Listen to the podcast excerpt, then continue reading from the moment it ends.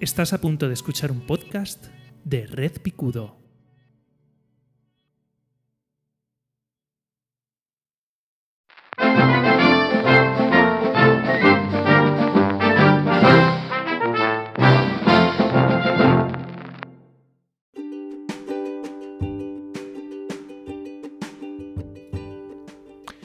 Bienvenidas, bienvenidos a un nuevo episodio de Mi opinión no demandada. Eh, yo soy José Baeza y eh, hoy me, he levantado, ¿vale? Y Ter, una youtuber eh, que ya es arquitecta, hace un canal de YouTube que a mí me gusta mucho, tiene un discurso bastante bien construido y tiene vídeos de todo tipo, desde análisis arquitectónico de, cosas hasta eh, comentarios sobre la cultura popular, ¿vale? Es, uno de los, a mi juicio, que tampoco eso es ninguna garantía de nada, uno de los contenidos de mayor calidad, pienso, dentro de YouTube, eh, en, no sé, en, entretenimiento formativo, por llamarlo de alguna manera. Bueno, pues hoy tenía un vídeo eh, hablando de eh, por qué ella dejó de leer, ¿vale?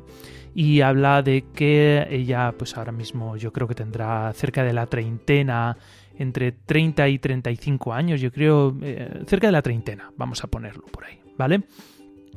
Y habla mm, de que se ha leído Moby Dick y resulta que, pues, Moby Dick al final eh, es una lectura bastante árida, eh, pues con un lenguaje escrito en la época, que a, lo largo del libro pues eh, divaga en, ciertas, en ciertos temas, se pone a hablar de las ballenas en el arte o clases de biología y cosas así, ¿no? Y dice que en un momento dado querer leerse eso del tirón pues es como muy árido y puede desanimar a cualquiera. Entonces anima a eh, hacer tuyo el libro, subrayarlo, buscar anotaciones, buscar fuentes eh, eh, externas y de alguna manera, pues como no nativa digital, pero sí superviviente de la cultura que nos ha tocado que nos ha tocado vivir, pues ha tenido que adaptar mucho la forma de mm, consumir este, este contenido, ¿no? Pero no vengo a hablar de lo que ella ha hecho en este, en este vídeo, sino eh, mi amiga Andrea Sisona, yo la considero mi eh, millennial de cabecera, porque es una muy buena amiga, a pesar de que nos separan algunos años, pocos años de edad, pero lo suficientes como para que yo sea de la llamada generación X y ella sea de la llamada generación millennial, ¿vale? o generación Y, ¿vale? Que luego son los millennials. Yo creo que a nosotros no nos pusieron un nombre en concreto, no somos la generación X, creo que la llaman también la generación perdida o algo así, no lo sé. Bueno, da igual.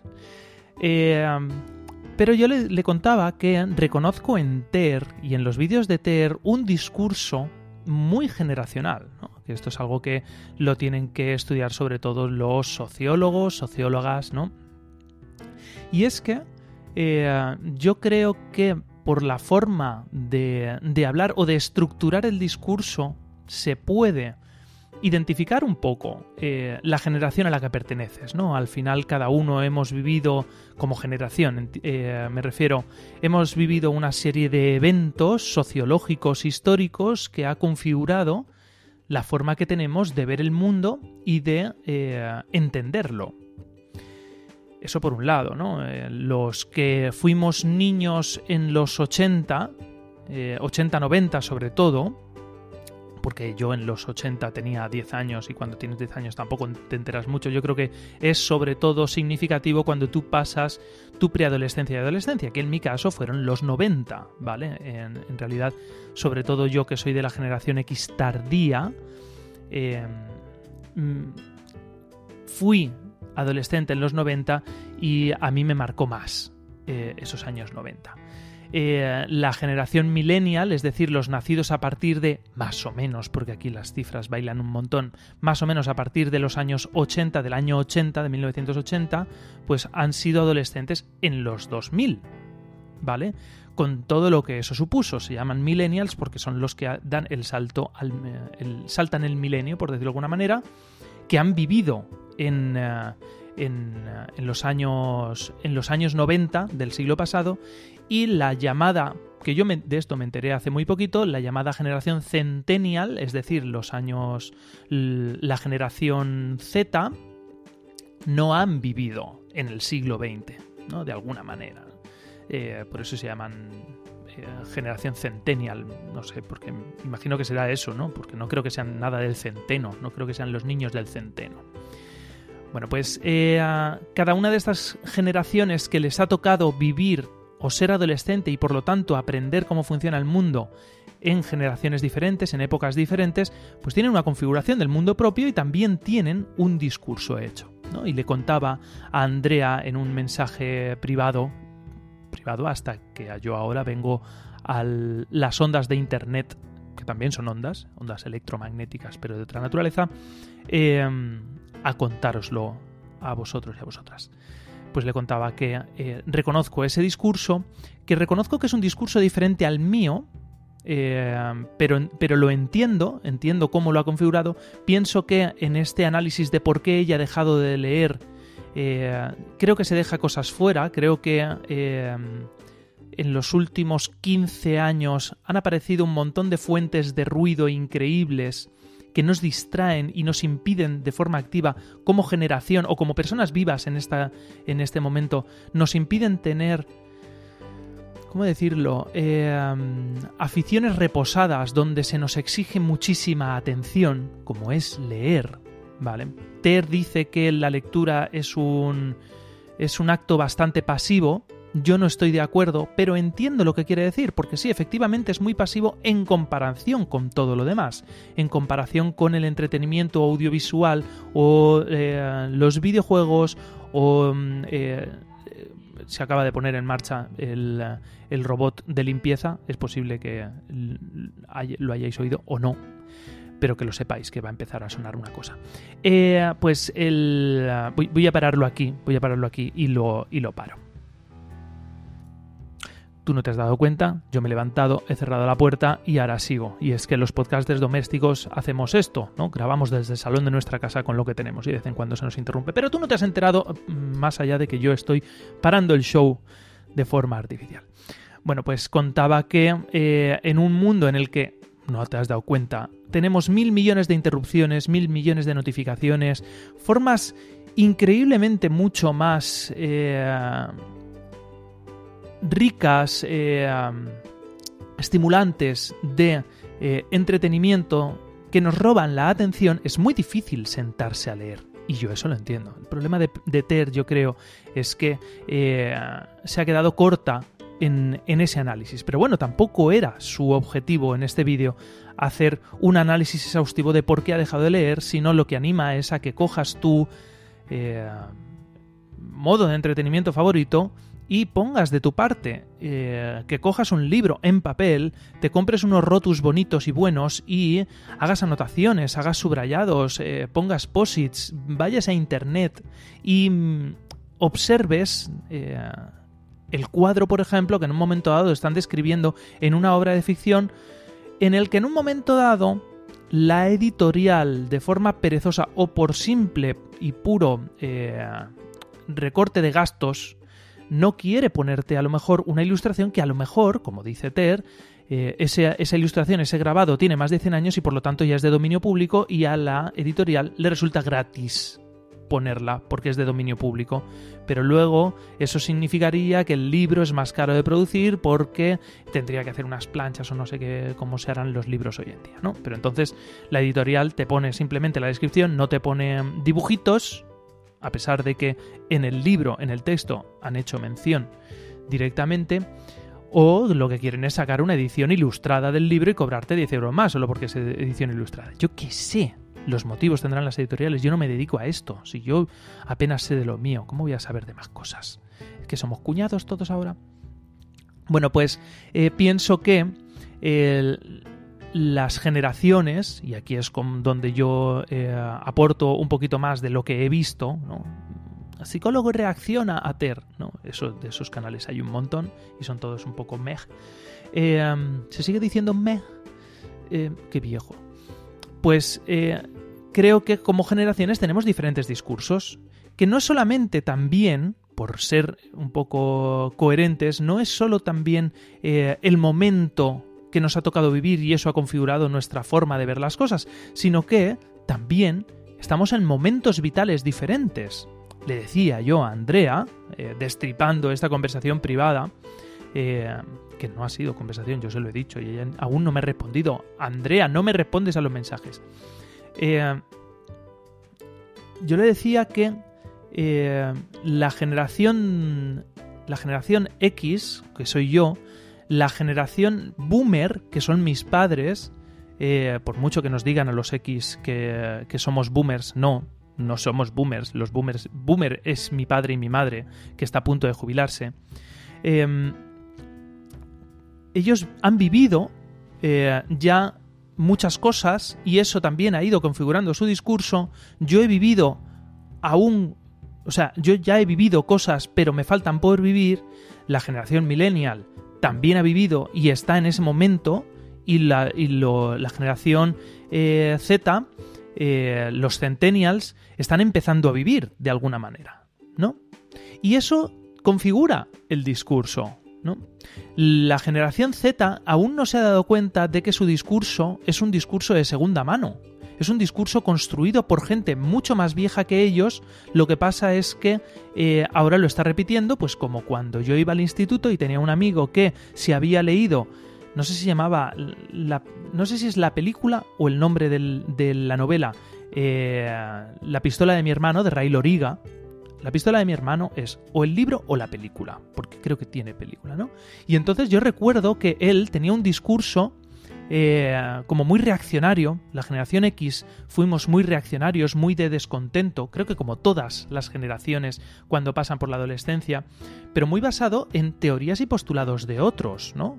Acuérdate, querido, querida oyente, que me escuchas eh, y ya has pasado eh, la época del instituto, que cuando íbamos a filosofía, casi seguro en todas las generaciones hay un grupo de amigos que han pasado por, un, uh, por unas clases de filosofía, que han tenido un profesor de, filosofía estupendísimo. En mi instituto había un señor que se apellidaba Vaquero, que eh, era un profesor de filosofía estupendísimo. A mí me tocó una profesora bastante normalita, no digo de mierda, porque no me cambió, pero era, se dedicaba sobre todo a dar clase, pero este tal vaquero eh, se podría, por lo que me cuentan, se podría asemejar mucho a eh, el profesor de filosofía de la serie Merlí.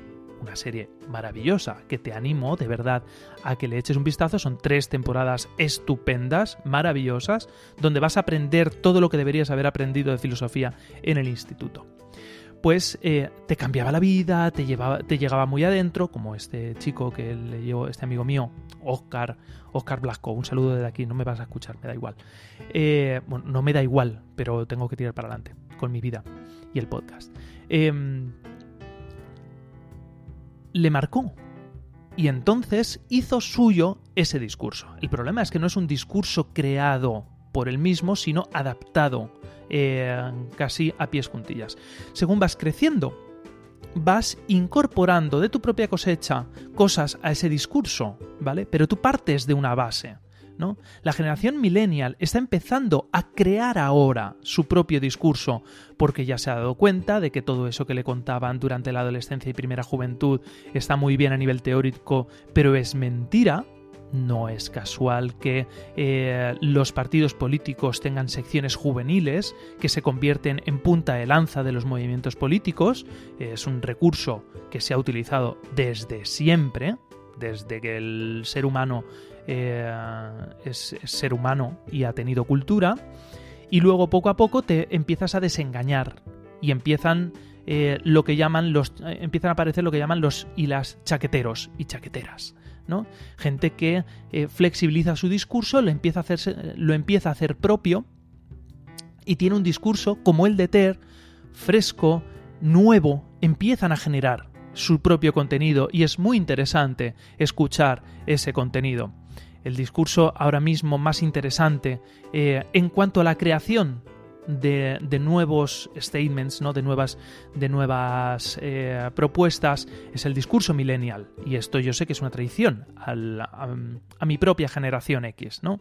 La generación X empieza a estar desengañada incluso de sus propios postulados y nos empezamos a convertir en los auténticos cuñados, los que estamos de vuelta.